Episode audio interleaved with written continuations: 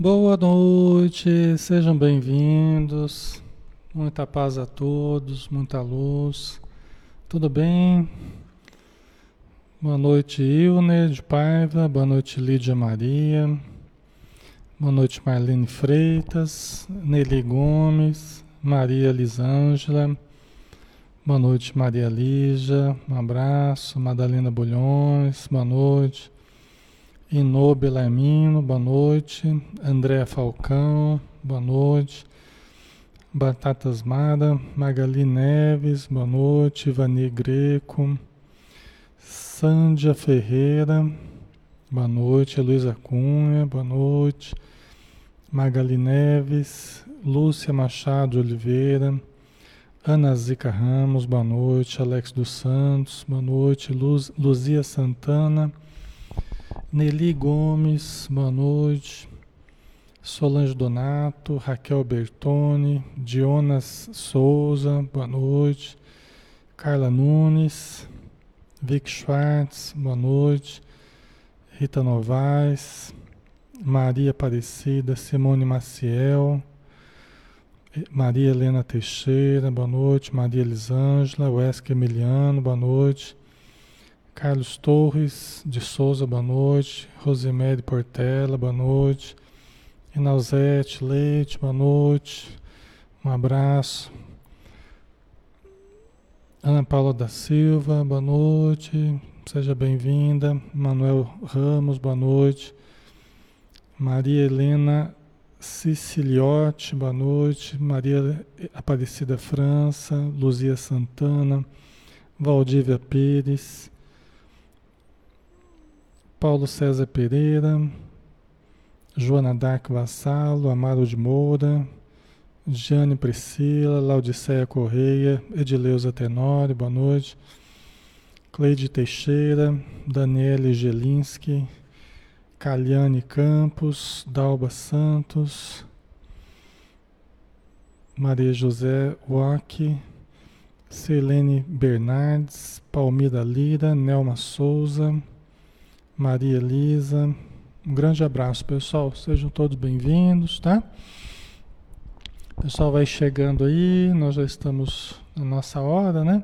Vamos fazer da nossa prece enquanto o pessoal vai se, se aproximando aí. Vai se assentando, puxando a cadeira e vai se ajeitando aí na nossa na nossa nosso salão virtual. Então vamos lá, vamos fazer a nossa prece, né? Convidando a todos então para unirmos os nossos pensamentos, para nos aproximarmos um pouco mais da fonte inesgotável de energia, que é Deus. Fonte de vida, fonte de amor, fonte de paz, com manancial de forças que nós precisamos para conectados com essa com esse amor, com essa paz, nos alimentarmos dessas energias saudáveis, harmoniosas. Obrigado, Senhor Deus, nosso Pai. Muito obrigado, Senhor. Obrigado pela vida, obrigado pelo corpo que temos pela oportunidade de evoluir conforme as tuas leis perfeitas nos conduzem para o aprimoramento do nosso ser. E para isso sabemos precisar estudar, exercitar, aplicar, corrigir, refletir. Então, ajuda-nos, Senhor para que possamos detectar a tua presença dentro de cada um de nós e dentro de cada pessoa e em tudo que existe ao nosso redor, para detectarmos as possibilidades divinas que todos usufruímos todos os dias, desde a hora que acordamos até a hora que vamos dormir e durante toda a nossa noite, Senhor e que a tua luz envolva os lares e os irmãos conectados a nós neste momento, e envolva os espíritos também ligados a nós neste momento, aqueles que necessitam e aqueles que nos ajudam, Mas também, Senhor, estende a tua luz, envolva todos os doentes, todos os necessitados, todos os aflitos, onde tu sabes onde eles estão, que as tuas energias, que as tuas forças possam ampará-los, hoje e sempre, Senhor. Que assim seja. Ok, pessoal, boa noite a todos novamente. Quem está chegando agora, seja bem-vindo. Alexandre Camargo, falando aqui de Campina Grande, na Paraíba. Essa é uma atividade extensiva da Sociedade Espírita Maria de Nazaré. Tá? Quem quiser nos conhecer algum dia, terminando a pandemia, pode vir aqui para Campina Grande, tá? Teremos muito prazer em recebê-los aí. As nossas reuniões são aos sábados às 16 horas.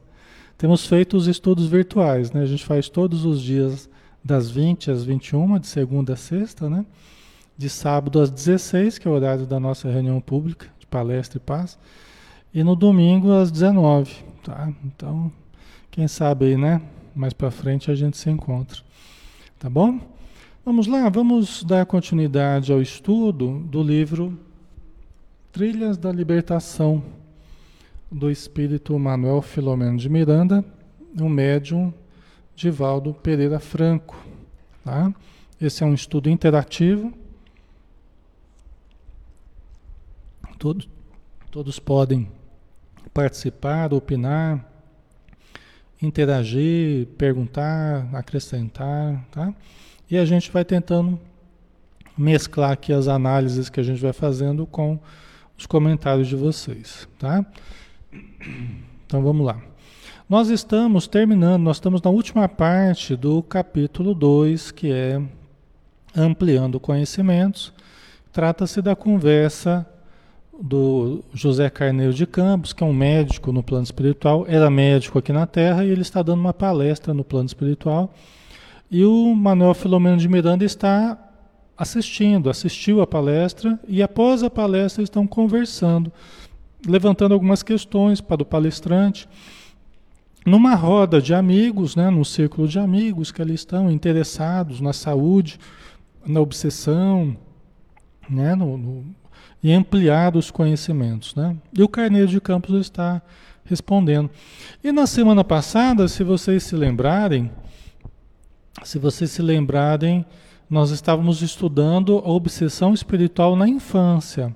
E hoje nós vamos continuar falando um pouquinho mais sobre obsessão espiritual na infância, né? Tema importante que muitos dos nossos lares têm crianças e sempre temos lá sobrinhos, netos, amigos com filhos, né? Então é um tema importante para a gente, né, pessoal?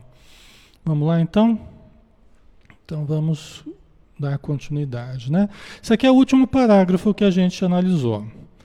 Não obstante, esclareceu ele, o Carneiro de Campos, os recursos terapêuticos ministrados ao adulto serão aplicados ao enfermo infantil, com mais intensa contribuição dos passes, da água fluidificada, a bioenergia, né?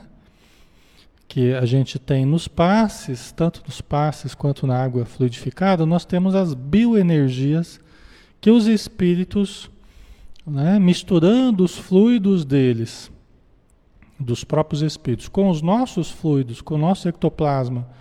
Então, eles influenciam na nossa aplicação de paz, na imposição de mãos e também influenciam na água que a gente deixa. Então, até se vocês quiserem deixar uma garrafinha d'água aí, enquanto a gente está fazendo estudo, pessoal, é muito bom, porque vai captando a energia evocada pelo estudo, as presenças espirituais, eles vão aplicando passe na água, fluidificando a água, depois você vai tomar, sua família vai tomar, né?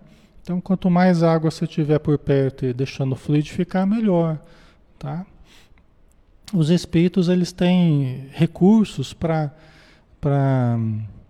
eles têm recursos para quando a gente faz uma oração no nosso ambiente familiar, na nossa casa, os espíritos têm recursos, inclusive bactericidas. Né? Tem recursos para eliminar vírus, bactérias. Né? Ah, Alexandre, como é que é isso? Como é que eles fazem isso? Por exemplo, quando a gente está fazendo uma prece, a gente está fazendo um evangelho no lar, está fazendo um estudo elevado, à luz da oração, da leitura elevada, os espíritos eles podem deixar no nosso ambiente, né? Eles podem deixar no nosso ambiente um condensador de oxigênio espiritual. Um, é um aparelho que eles têm. Isso está na literatura espírita, né? André Luiz. Eles usam, por exemplo, em certas reuniões de materialização, reuniões mediúnicas, reuniões de atendimentos, né? É, de cirurgias espirituais tal. Eles usam e colocam um aparelho condensador de oxigênio né, espiritual, um aparelho espiritual que eles usam, né? E esse condensador de oxigênio, o que, que ele faz? Ele transforma o oxigênio em ozônio. Ele transforma o oxigênio em ozônio. O André Luiz cita isso aí, se eu não me engano, no livro Missionários da Luz. Tá? Transforma as moléculas de oxigênio em ozônio. E o ozônio é um poderoso bactericida. É um poderoso eliminador de micro-organismos, já conhecido pela nossa ciência, né? Vocês entendem? Então, por isso, olha a importância né, do, do, do evangelho no lar, a importância do estudo elevado nos nossos lares, né? Por quê? Porque você vai criando uma atmosfera que é possível os espíritos usarem esses aparelhos, né?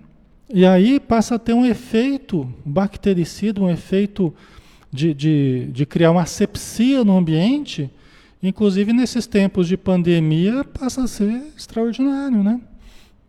Então nós temos que nós temos que, que usar esses recursos, né? Proporcionar que os espíritos nos auxiliem, né? Conforme a gente se ajuda, né? Tudo isso por causa da, da ação dos espíritos amigos, né, que interferem nos passes, na água fluidificada, né, através da bioenergia, bem como proteção amorosa e paciente, né, que a criança precisa, né, a proteção amorosa e paciente do, da família.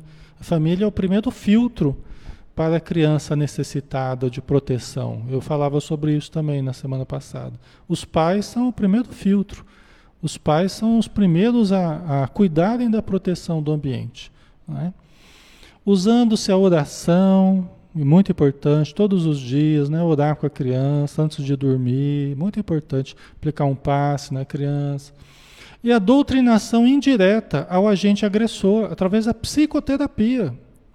Olha lá, psicoterapia, o Carneiro de Campos está falando que é uma doutrinação indireta ao obsessor.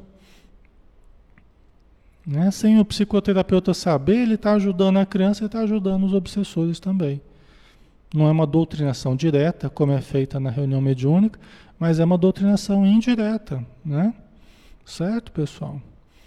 Ok, vamos lá? Vamos entrar no assunto da continuidade no, nos textos de hoje. Né? Por fim, através do atendimento desobsessivo mediante o concurso psicofônico nas reuniões mediúnicas, né? quando seja possível atrair o hóspede, o espírito obsessor, à comunicação mediúnica, de conversação direta. Né? Então aí a gente já está falando das reuniões mediúnicas, né?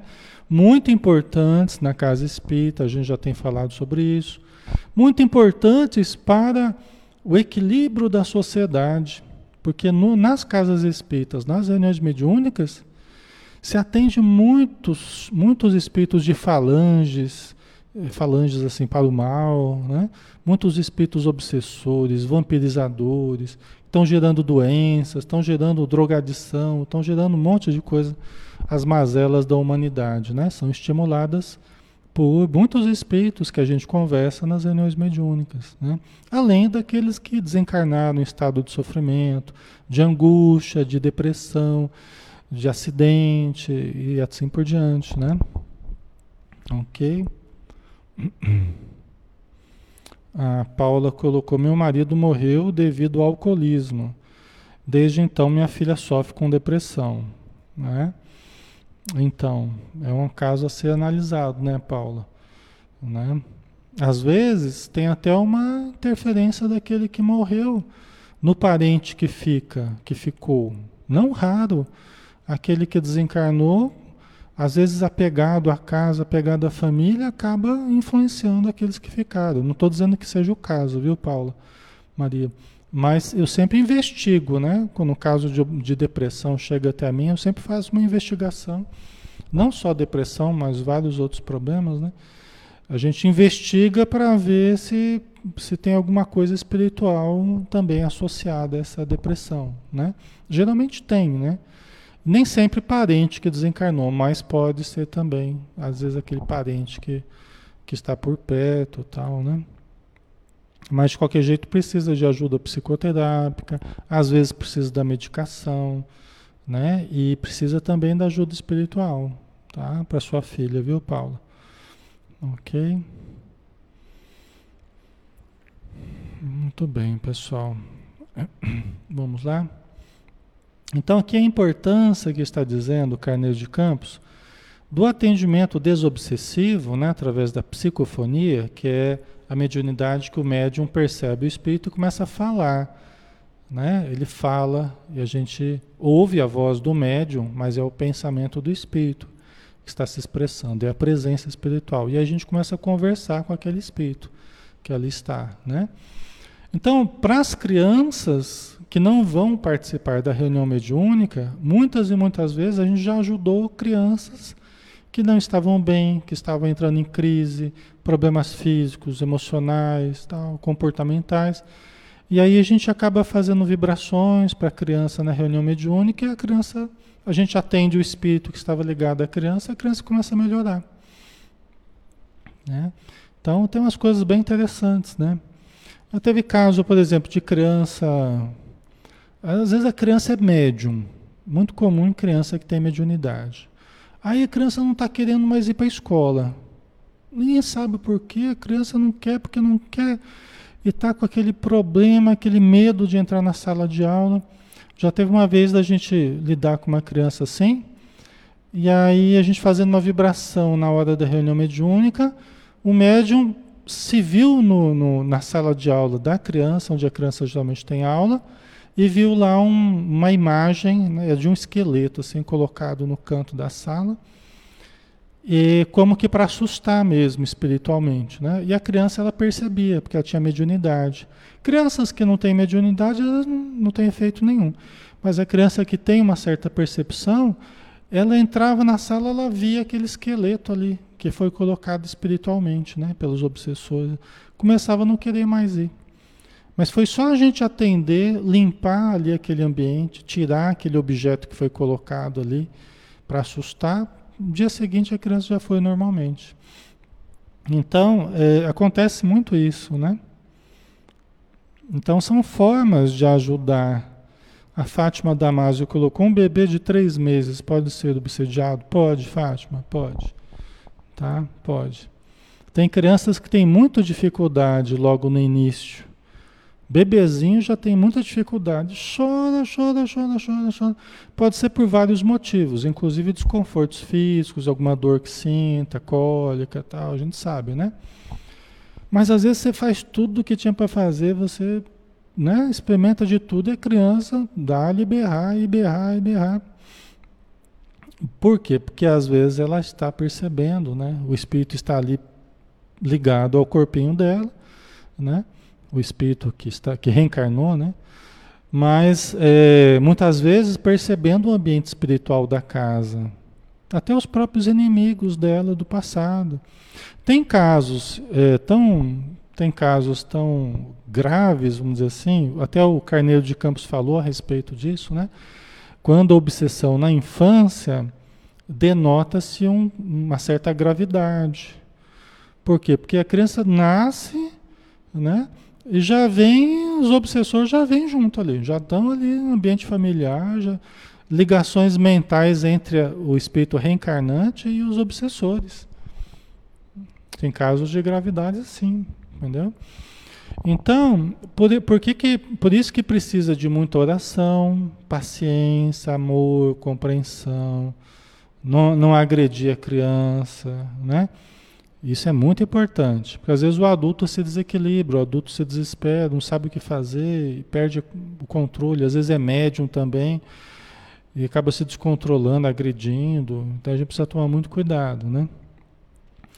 E muito passe, né? Aplicar passe, pedir vibração na casa espírita, pedir auxílio para o pessoal da reunião mediúnica tal. Isso é bem importante, tá? São as formas que a gente tem de ajudar a criança. E falando com ela, conversando com ela, mesmo que ela não está retribuindo com a fala, né? Porque ela não tem condição de falar, mas ela está recebendo as suas palavras, certo? Ok? Então vamos lá, né? Vamos continuar aqui.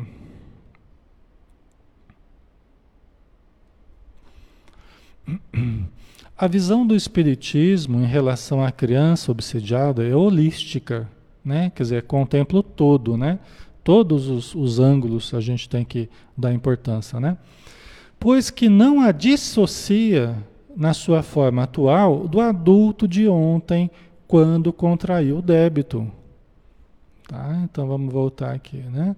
Então o que, que o Carneiro de Campos está dizendo? Que o Espiritismo é holista, porque ele cuida do corpo, do espírito, né, da alma, tá? mas também não dissocia a criança de hoje, o bebezinho de hoje, a criança de 5 anos, de 10 anos, o adolescente, não dissocia a criança do adulto de ontem que ela foi. Que há pouco tempo atrás ela estava adulta no plano espiritual, ela estava adulta no, no, no, na outra encarnação, né? morreu velho, morreu maduro. Então, vocês entendem? Então, você está com aquele bebezinho, mas lembre, não é um bebezinho. Espiritualmente é um espírito já vivido, tá? É um espírito já antigo, vivido. Está assim tolhido nas suas capacidades de exteriorizar o seu pensamento, de falar, até da própria consciência do que está ocorrendo, lógico, né? Está preso ao corpo ali, então é diferente. Mas é um espírito é um espírito muito vivido já. Né? Já errou, já acertou, já caiu, já levantou. Tá? Então a gente tem que lembrar disso. Ah, mas por que está sofrendo? É um bebezinho. Ah, bebezinho, mas é um espírito, né? Nós também fomos bebezinho. E nós sabemos que através da reencarnação nós somos um espírito de ontem, de, de várias encarnações para trás, que hoje voltou para a matéria. Nós passamos pela fase bebezinho, só que nós crescemos e, e vamos demonstrando as nossas dificuldades e também os nossos potenciais, não é? Então a gente não tem que, não pode limitar a nossa visão. Vamos tratar como bebezinho sim, vamos brincar, fazer gracinha, vamos, né? Mas também vamos lembrar que é alguém que traz os seus débitos, né? Então quando a criança fica doente, não vamos acusar Deus, porque Deus permite e tal. Porque aquele espírito é alguém que está resgatando também através de problemas, de doenças, de sofrimentos, dívidas passadas que traz, né? ligações com obsessores do passado, tá? É, pessoas a quem ela prejudicou no passado. Tá? Então, não é? A Nelma está dizendo, irmão, como podemos livrar nossa casa de espírito sem luz? Acendendo a sua luz, Nelma. Entendeu? Você está falando. É, é, por quê? Porque a, a, sintonia é conforme a gente. Se a gente apaga a nossa luz, eles se sintonizam conosco. Aqueles espíritos que estão também sem luz. Entendeu? Por uma frequência específica a gente acaba sintonizando. Então quando a gente acende a nossa luz, acende a luz da nossa casa, né? acende a luz da nossa casa, nós estamos né, auxiliando aqueles que precisaremos auxiliar, né, e impedindo aqueles que não precisam estar no ambiente, não tenham uma ligação com a gente ou que não estão preparados para receber ajuda, então vai criar uma barreira magnética para eles, né? Certo? Então é a forma que a gente tem, né? A Sol Souza, como pode ajudar a criança com obsessão quando a família não é espírita? Aí depende da abertura que a família tenha, né, Sol? Porque a família pode não ser espírita, eu já atendi muitas famílias que não eram espíritas. Mas a criança começou a ter problema e a, família buscou de tudo e não conseguiu achar melhora. Aí buscou ajuda psicoterápica, né? dependendo da, da idade da criança, ajuda espiritual na casa espírita, pediu para a gente fazer uma prece lá, aplicar passe, ir na casa da pessoa. Aí depende da abertura que a pessoa tenha. É lógico que a pessoa, a pessoa que é mais fechada nos preconceitos, a pessoa que é inflexível, é lógico que é lógico que a vida faz quando a gente é muito rígido, quando a gente, é muito fechado a tudo, inflexível, é lógico que a gente sofre mais. A gente e os nossos filhos, a família toda sofre mais. Quando a gente tem mais abertura, mente mais aberta, mais flexível, né? A gente quer o bem nosso, o bem da nossa família, e a gente faz de tudo para que haja esse bem. Né? Inclusive buscar a casa espírita, buscar o passe, buscar ajuda. Então acaba sofrendo menos. Nossa, quanta gente eu já quis ajudar, e às vezes via até que estava fácil, não estava difícil de ajudar. Só que a família se fechava tanto, era tanto preconceito, tanta dificuldade de conversar sobre assunto, de, de, sugerir alguma coisa, que aí você fica meio de mãos atadas. A gente às vezes faz vibração pelas famílias através da reunião mediúnica, às vezes a família que não é espírita, que não aceita vir no centro, que não aceita tomar passe, mas a gente faz, né? A gente faz o auxílio à distância, faz o auxílio, né? E é possível ajudar muito, né? mas muito da ajuda vai depender também do crescimento daquela família. E a dor é aquilo que vai trabalhando para a família até amolecer um pouco mais. Infelizmente, né? ou felizmente, a dor é aquilo que vai trabalhando para que a família se abra um pouco mais. Tem um pouco mais de humildade, um pouco mais de, né, de flexibilidade e tal, para aceitar o auxílio, né? Então a gente às vezes se sente meio tolhido, né? Mas a gente entende também que são escolhas da família, a gente tem que respeitar, né? Ok? A gente tem muito respeito com a, o desejo de cada um, né? Então, tá? Vamos lá, né? Amanda Mello, vibração para o meu sobrinho Rafael Dias, que sofre exatamente desse mal que está sendo relatado, né? Sofre influência espiritual, né? É, então. A Heloísa Cunha, né? O terror noturno, quando a criança acorda à noite chorando muito, sem motivo aparente. Exatamente, Heloísa. Né? Então, terror noturno, que esse medo, né? Muito grande, que eu tive muito medo na infância. Tinha muito medo, assim é, eu, eu falei para vocês que eu acho que eu era bastante sensível já na infância, né? Espiritualmente e tal. À noite eu ficava com muito medo, sabe? Ficava com muito medo. Levantar de ir no banheiro, deixar o pé para fora da cama. Fica, olhava para a porta do armário, ficava imaginando coisa. Era, o negócio era brabo. Entrava no quarto, entrar em casa, entrar no quarto, tinha que dar aquela olhadinha atrás da porta, né? Hoje eu vejo, a gente acha graça, né? Mas durante muito tempo na minha vida, eu tive esse costume de entrar em casa, entrar no quarto, olhar atrás da porta. Como se tivesse alguma coisa ali que eu tivesse que ver, ou o medo que tivesse alguma coisa, né? Então eu tive muito medo à noite, assim, né? Só com o tempo, né? Casa espírita, grupo de jovens, estudo, a gente vai aprendendo e vai né? E vai superando a insegurança, vai superando os medos, vai aprendendo a lidar, né? Vai adquirindo mais segurança mesmo, né? As reuniões mediúnicas, comecei a participar com 17 anos, tal, isso me ajudou muito, né? Então, é...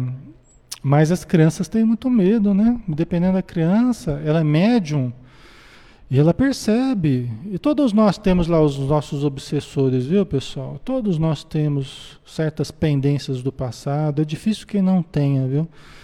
Então, às vezes a gente tem sensibilidade e tem, percebe lá as presenças que Deus permite que convivam conosco, porque são os cobradores de ontem, né? Que vêm nos cobrar.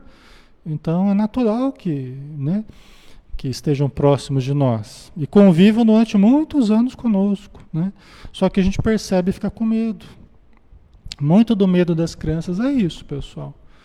Tá? Então não tem uma fórmula mágica, mas tem isso que a gente estava falando de, de orar com a criança, de aplicar passe toda noite, né? Esse tipo de coisa, assim, né? É, tá? Os meus pais sempre foram muito na casa espírita, né? Desde criancinha eles participavam tal, mas eles não tinham o hábito de fazer prece comigo toda noite, aplicar paz toda noite. Eles não, talvez se eu tivesse tido, talvez eu tivesse tido um pouco mais de facilidade nesse sentido, né? Do dormir e tal. É, eles não tiveram. Eu já tive isso, né? Com os meus filhos, tal. Então isso, isso são coisas que a gente que a gente vai aprendendo e vai implementando, né? Ok. Nós estamos fazendo o livro Trilhas da Libertação, segundo capítulo, é, no, no, último terço do livro, do, do capítulo, tá? Último quarto do livro, do capítulo, certo? Ok, vamos mais um pouquinho aqui. Certo, pessoal? Então, é, a gente já viu que a criança, né, é o adulto de ontem que contraiu o débito, né, nos casos de obsessão. Ensina que infantil, a doutrina ensina que infantil é somente o corpo, já que o espírito possui uma diferente idade cronológica, nada correspondente à da matéria, né? Então a idade do corpo não tem a ver com a idade do espírito. Tá? É só um momento que ele está vivendo material, né? Vou tomar uma aguinha aqui. Além disso, a doutrina espírita né, propõe que se cuide não só da saúde imediata, mas, sobretudo, da disposição para toda uma existência saudável que proporcionará uma reencarnação vitoriosa, o que equivale a dizer rica de experiências iluminativas e libertadoras. Tá? Então, o Espiritismo, como uma, uma possibilidade terapêutica, holística, né? Ela não trata da saúde só no aqui e agora. Os seus conceitos elevados, libertadores, eles são conceitos que visam mudar a pessoa, mudar o ser, mudar o entendimento da pessoa para que ela tenha uma vida melhor, tanto no plano material quanto no plano espiritual. É? Então, os conceitos são direcionados para o espírito eterno, não apenas para o aqui e agora. Pode começar a surtir efeito aqui agora, mas são conceitos que visam auxiliar o espírito imortal, que nós somos entendendo que essa vida é passageira, transitória, e nós precisamos buscar o nosso crescimento espiritual. Né?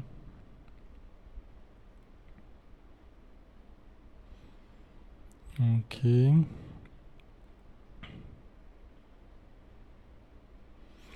O Wilson. Boa noite, Wilson. Pode uma família reencarnar um ente querido que já desencarnou algum tempo atrás, tipo tio, pai? Sim, pode, pode. Frequentemente acontece. Às vezes o avô, o bisavô voltar a reencarnar, né, na própria família que ele que ele gerou, né, que ele auxiliou a estruturar, né? É. Isso é até uma aplicação da lei de causa e efeito, né? Então, se eu resolvo ter filhos, se eu me dou se eu, me, se eu tenho sacrifícios, né, eu me, me entrego a sacrifícios do trabalho, da preocupação, né, e eu resolvo constituir uma família, e eu tenho lá vários filhos, e depois vem os netos, os bisnetos, né? Então, quando eu me, quando eu me mobilizo para isso, estou também semeando, quem sabe, o meu futuro retorno. Eu estou criando facilidades para o meu futuro retorno. Lógico, pode ser que eu renasça em outros, outros ambientes, em outro país, pode ser conforme a minha necessidade, né? Mas vocês percebem, pessoal, se a gente vai reencarnar, e a primeira pergunta que os espíritos fazem, ó oh, Alexandre, tem alguém lá embaixo que está na vida material que você já ajudou algum dia, que você já prestou algum benefício, algum favor, alguém que é grata a você lá no planeta Terra para te receber como filho, imagina se você estruturou uma família e essa família né, gerou netos, gerou bisnetos, olha que bênção. Né? Você proporcionou que isso acontecesse. Então é normal que mais para frente você colha isso. E às vezes você volta no próprio seio da família. Entendeu? Porque vai ter pessoas gratas a você, felizes. Olha, oh, eu acho que está vendo meu avô de volta.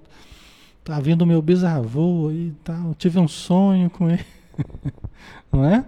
É a lei de causa e efeito. É dando que se recebe, é ajudando que se é ajudado, é cooperando que se recebe a cooperação dos outros. Por isso que a vida, ela privilegia as pessoas que se doam, as pessoas que saem de si para olhar os outros também, não apenas os nossos interesses, mas os interesses dos outros, né? A vida privilegia isso, né? Porque a gente saia do nosso egoísmo, né? Do nosso egocentrismo e tal. Ok? Certo? Então vamos lá, né? Deixa eu ver o que, que vocês colocaram aqui. Se bem que eu estava respondendo já uma pergunta, né?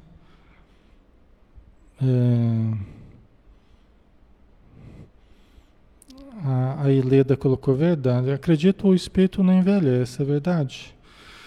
O espírito é, pode envelhecer na sua forma, né? Pode envelhecer na sua forma. Se o, se o, o dono do seu, da sua aparência, né? Se você se identifica mais com a forma do idoso, você pode aparecer na forma do idoso, do ancião, tem gente que se identifica com a forma do adolescente. Né? No livro Memórias de um Suicida tem um Aníbal de Silas, né? que é um espírito que era uma das crianças que Jesus afagou naquele ensino Deixai vir a minhas criancinhas. Tá? É do Aníbal de Silas. Né?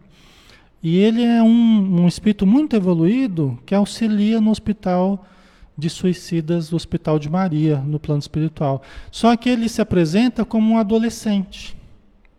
É muito interessante, né? Ele se apresenta como um adolescente, porque ele se identifica com aquela forma de adolescente, né? Mas é um espírito muito evoluído, né? Então depende, essa coisa, a, a velhice espiritual, a velhice ruim, vamos dizer assim, se a gente pode dizer isso, né?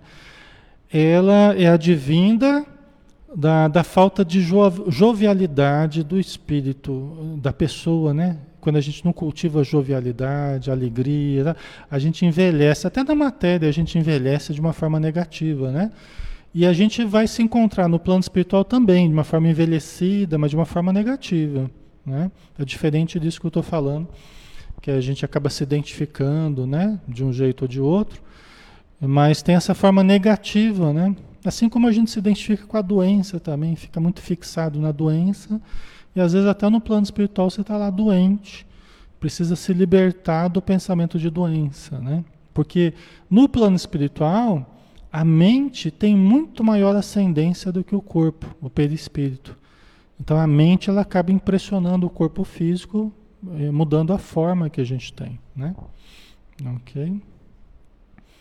Então vamos lá. Continuando aqui com Carneiro de Campos. Né? Além disso, propõe, o do Espiritismo propõe que se cuide não só da saúde mental. Ah, isso aqui já foi, né? Tá. É, é, só no finalzinho aqui, deixa eu ver se o próximo tá. tá... Não, é. Eu, tinha, eu cometi um erro aqui. A gente já leu esse pedaço aqui. Além disso, tal, até ali Libertadoras, nós já lemos. Aí vamos pegar aqui de baixo. Ó. Adimos adicionamos né, a terapia do amor dos pais e demais familiares, igualmente envolvidos no drama que afeta a criança, que é a criança obsediada, a gente está falando, né? Então, Carneiro de Campos está adicionando, nós adicionamos ainda o amor dos pais e dos familiares à criança que tem esse problema, que sofra com obsessão. Às vezes a família inteira veio e às vezes uma família mais sintonizada, uma família bem estruturada, mas tem lá aquela criança que veio que está com muito problema. Né? Às vezes a, a, família inteira, a grande função da família é ajudar aquele espírito. A família se preparou para receber aquele espírito muito necessitado. E aí a família, com todo o amor, com todo o carinho, toda a paciência, ajuda aquele espírito que reencarnou porque ajudá-lo significa ajudar também o grupo de obsessores que está em torno daquela criança. Lembra que eu falava, né? Que os espíritos ensinam que quase sempre O obsediado aqui na Terra é um sofredor lutando com dificuldades para se equilibrar, mas também representando um grupo de espíritos necessitados que o está cobrando, que é tão necessitado quanto ele. Tá? Esses irmãos revoltados, rebeldes, vingativos, estão tão necessitados quanto o encarnado. O encarnado não é a vítima. O obsediado encarnado não é a vítima. Ele é o algoz do passado. As vítimas são os obsessores que estão ao redor dele. São os que sofreram, às vezes as mulheres que foram estupradas, homens que foram roubados, assassinados, né? Aí surgem os dramas aí que nem vale a pena a gente levantar, né? Mas essas são as vítimas do passado. Né? O algoz está reencarnado, está recebendo todo o carinho da família, né? Da espiritualidade amiga para conseguir saldar os seus débitos, tá? Certo? Mas precisa de todo amor mesmo para conseguir, não é fácil, né? Dadas essas explicações, Miranda propôs ao instrutor uma, uma outra questão. Na hipótese do ser prejudicado, perdoar o seu malfeitor, desapareceria a possibilidade da obsessão.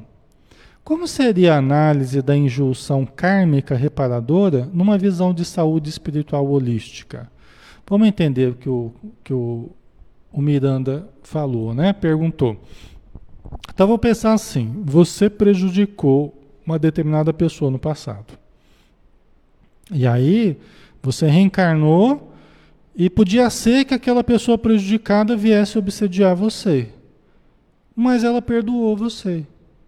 Ela perdoou. Falou, ah, o Alexandre, o Alexandre não sabia o que fazia, eu também já errei muito, então eu vou perdoar o Alexandre, deixa ele.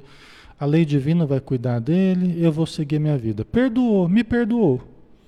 Né? Eu estou reencarnado, eu tenho essa dívida, mas a pessoa que eu prejudiquei me perdoou.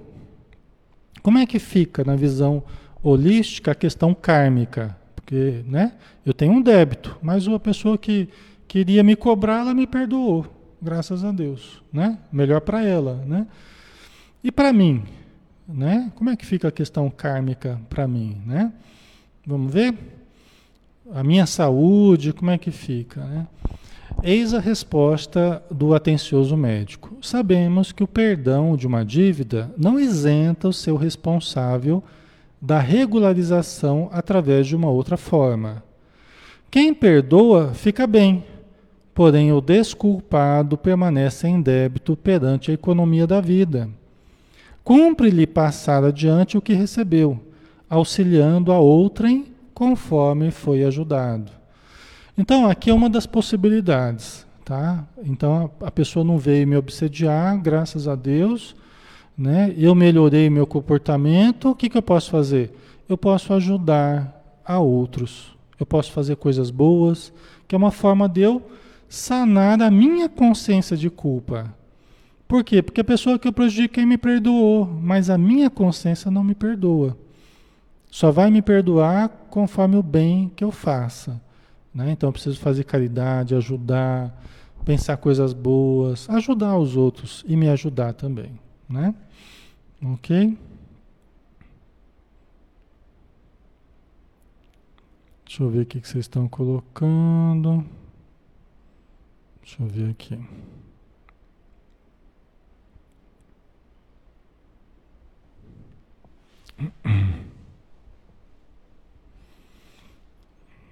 A Sônia, quando a gente conversa pelo telefone, pode pegar a energia negativa da pessoa que estamos conversando? Pode. Pode sim. Até na internet aqui, nos estudos aqui. Eu sinto. Às vezes a gente termina os estudos, a gente tem que fazer atendimento espiritual. Chega em casa, é praticamente uma reunião mediúnica ali. De espíritos ligados a, a quem está assistindo. Isso faz muito tempo, é natural. Né? Eu sinto, minha esposa sente, outros médiums sentem também, mas a gente sabe como lidar com isso, né? Uma conversa de telefone, você está ligado à pessoa mentalmente, você tá, você pode captar, depende da sua capacidade de, de, de captação. Tem médiums muito sensíveis, tem médiums muito perceptíveis que captam facilmente a vibração, a energia e as presenças com quem a gente está falando, as presenças espirituais, né? Ok.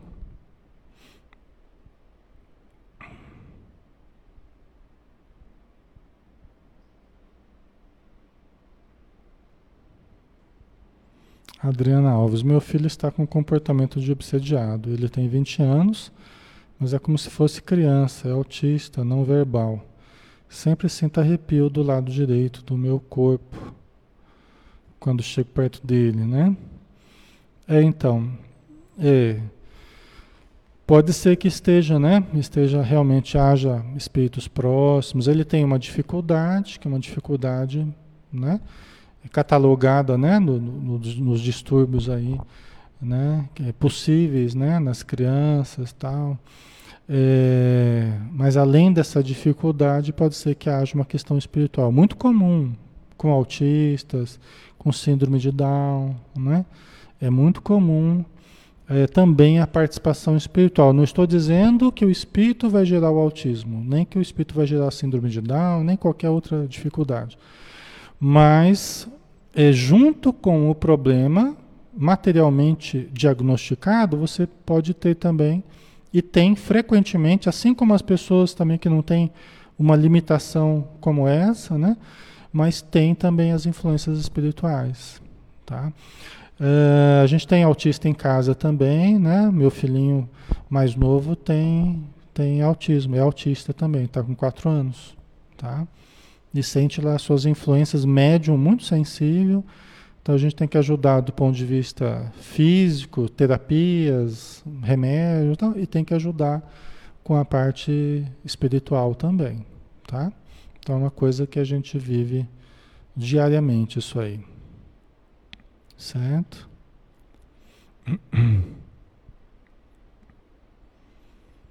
O amado, existe obsessão de encarnado para desencarnado, sim.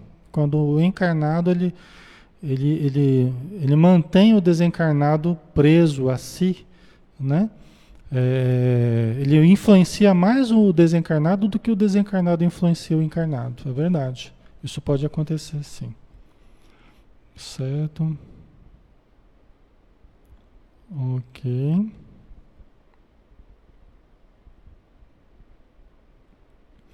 O Vicente, o alcoolismo é um karma? Pode atrair espíritos negativos? Veja bem, Vicente, o alcoolismo é uma doença, né? Classificada, entendida hoje como uma, uma doença, né? Que precisa de uma vigilância, um cuidado a vida inteira, né? É, costumam dizer que não tem cura, né? A gente está sempre propenso, a pessoa que entrou no alcoolismo está sempre propenso a, a, a, a quedas, né? E por isso precisa se cuidar cada dia, tá? Um dia de cada vez, né? Aquela, aquela proposta.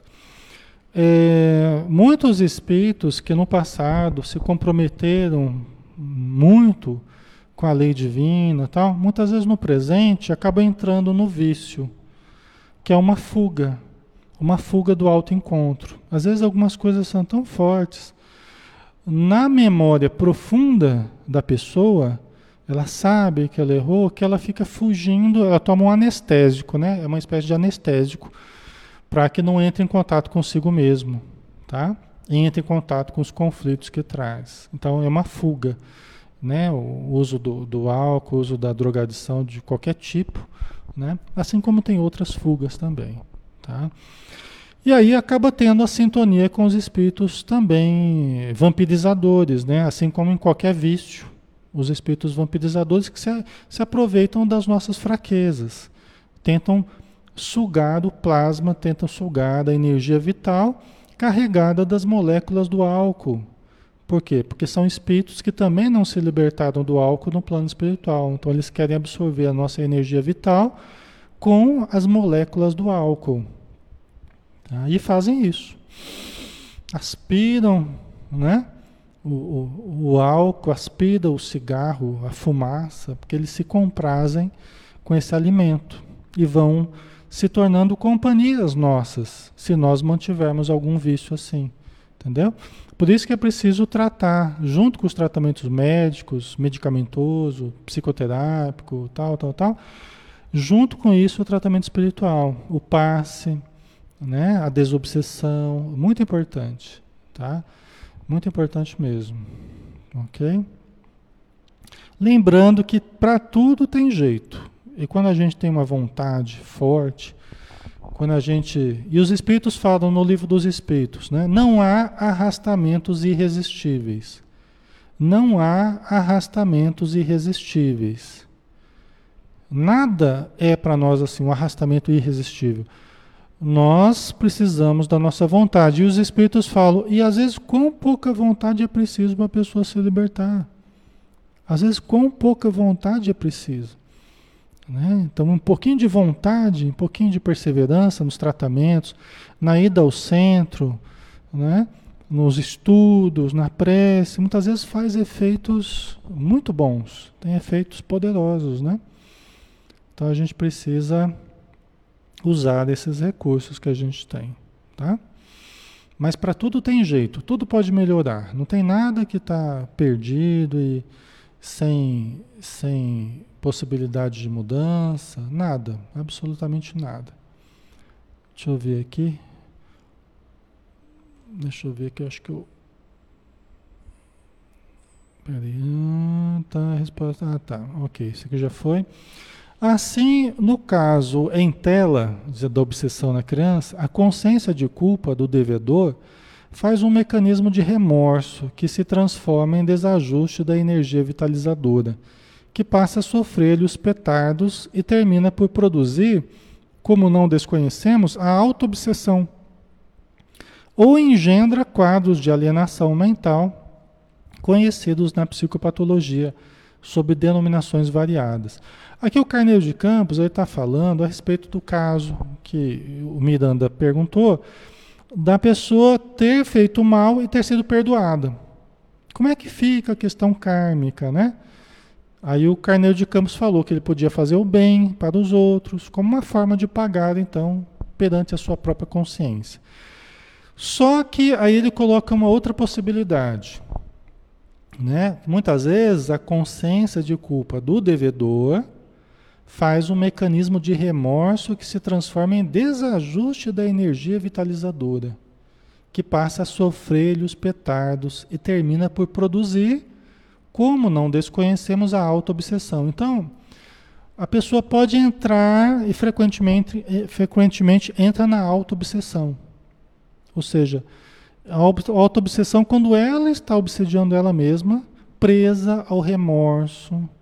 Aí, por exemplo, é o caso que eu estava falando. Às vezes a pessoa começa a desenvolver o alcoolismo, uma drogadição, é, porque ela não, se, ela não se perdoa intimamente, profundamente. Não que ela tenha consciência disso materialmente, mas espiritualmente ela não se perdoa pelo que fez no passado. Então ela mesma fica se auto-obsediando e se anestesiando através da, das drogas, do álcool, né? Tá? E é, é lógico, né, que se a gente produz essa auto-obsessão, aí é um prato cheio para a obsessão espiritual. Tá? Não é uma coisa ou outra. Não é uma coisa ou outra. Né? Se nós caímos nessa auto-obsessão, nós abrimos campo para a obsessão espiritual.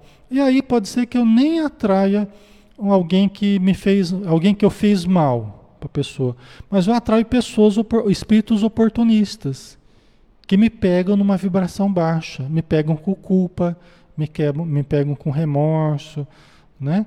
E aí por eu estar em vibração baixa, eles, eles têm uma atitude oportunista. Vamp, os vampirizadores, que acabam explorando o, os vícios que eu trago, né? os vícios que eu estou vivendo, certo? E também uma outra situação é, né, que pode acontecer da pessoa criar quadros de alienação mental, né, conhecidos na psicopatologia, pode surgir lá um, um, uma esquizofrenia, uma paranoia, né? um comportamento psicótico de, de, de desligar da realidade, né? esquizofrênico. tá? Pode desenvolver um transtorno bipolar, uma depressão, as doenças catalogadas aí nos, nos catálogos de doenças mentais, tá? Mas tudo isso podendo encontrar na doutrina espírita, nos tratamentos espirituais, psicológicos, barra espirituais, terapêuticos, né? que levam em conta o espírito, a desobsessão, tudo pode produzir muita melhora em todos esses quadros. Né? A esquizofrenia, que é um rompimento com a realidade, não vai mudar, mas ela pode se tornar muito mais é, fácil de lidar do que seria sem o auxílio espiritual.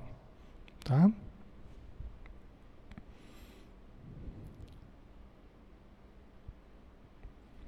O João Carlos, eu às vezes consigo sentir energia negativa nas pessoas e nas casas, e não sou espírita. Queria saber por quê. Porque você é médium, João Carlos. Você tem sensibilidade mediúnica, tá? A mediunidade não é uma característica do espírita. A mediunidade é de qualquer pessoa, todos temos. Só que algumas pessoas, elas vêm com a mediunidade um pouco melhor caracterizada, independente de ser espírito ou não. Só que eu aconselho que a pessoa que tem é, mediunidade, a pessoa que sente as energias, é a pessoa que vai sentir o, o tempo todo, né? A vida toda ela sente. Não dá para desligar isso. Então é bom se aproximar da casa espírita, é bom se aproximar dos estudos, né? Com o tempo aprender mais sobre a mediunidade, tá? Certo? Ok. Então vamos lá.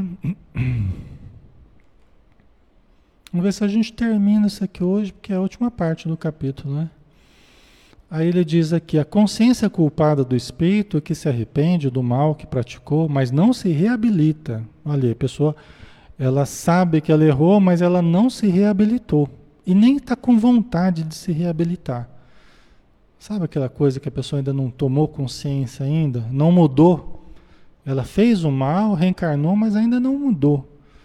Ela não aceitou ainda é, a, realmente a mudança que precisa fazer, né? Ela não se reabilita, emite vibrações perniciosas que o perispírito encaminha ao cérebro, perturbando-lhe as funções, né? Se a pessoa errou muito no passado, traz uma consciência de culpa, mas não se esforça por se reabilitar, ela fica mandando energias para o corpo, para o sistema nervoso, energias patológicas, energias desequilibradas.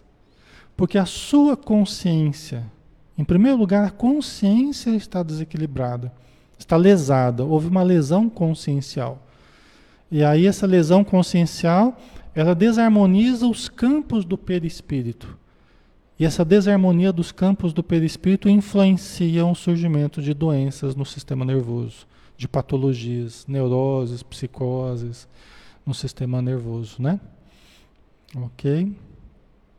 E aí acaba tendo né, as ansiedades, as depressões, transtorno bipolar, esquizofrenia. Né? Aí ele diz: a terapia, no caso, será autorreparadora, concitando, né, chamando o paciente a refazer o caminho, a dedicar-se à ação do bem possível e trabalhar-se moralmente, reajustando-se à tranquilidade da recuperação. Isso aqui é o tratamento, né, que será autorreparador. Por que autorreparador? Porque eu sou a máquina, a minha mente, o meu corpo, eu sou o conjunto que precisa ser reparado. E a reparação não vai vir de fora para dentro, ela virá de dentro para fora. Né? A grande mudança da doença para a saúde virá de dentro para fora. A mudança dos conceitos, do entendimento, a mudança da atitude perante a vida, a mudança da, da, do comportamento nosso, a mudança do, de como a gente sente a vida, como a gente enxerga as pessoas, tudo isso precisa mudar.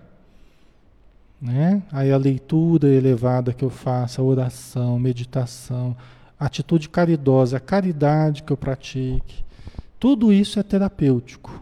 Tá? Eu preciso usar essa terapêutica para me conhecer e para me transformar.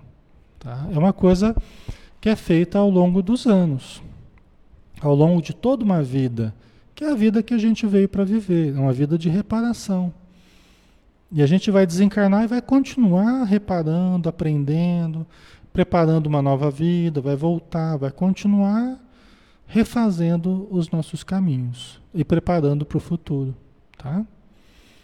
Ok. Deixa eu ver aqui, mas acho que acabou, né? Vamos ver só o que vocês estão. Oh, deu tempo, que bom. Na semana que vem a gente entra no próximo capítulo, né? Deixa eu ver o que vocês estão colocando aqui. Uhum. Ok.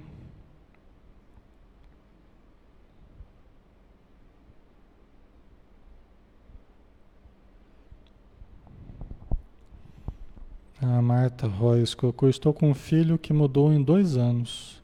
Fui criada desde criança no kardecismo, desde fevereiro não vou na escola de médios. Não estou conseguindo ajudá-lo.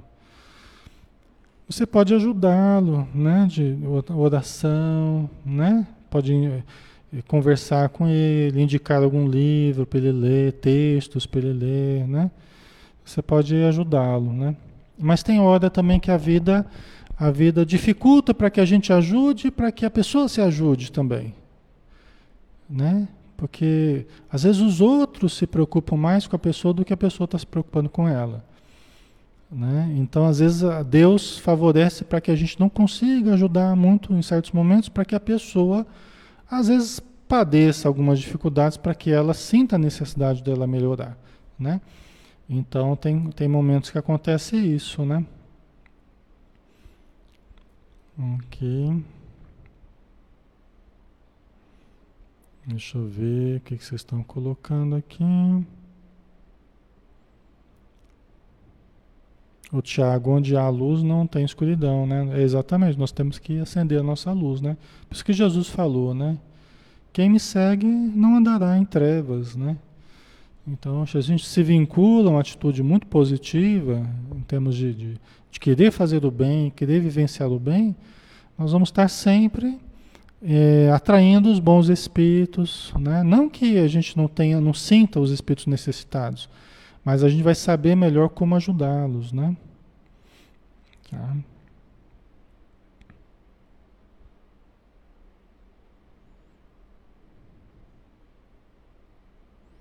Ok. Tá jóia, pessoal. Acho que é isso então, né? Ok. A Maria Lígia, as vibrações à distância para as criancinhas têm efeito? Tem, tem sim. Não só para criança, para adulto, para idoso, né?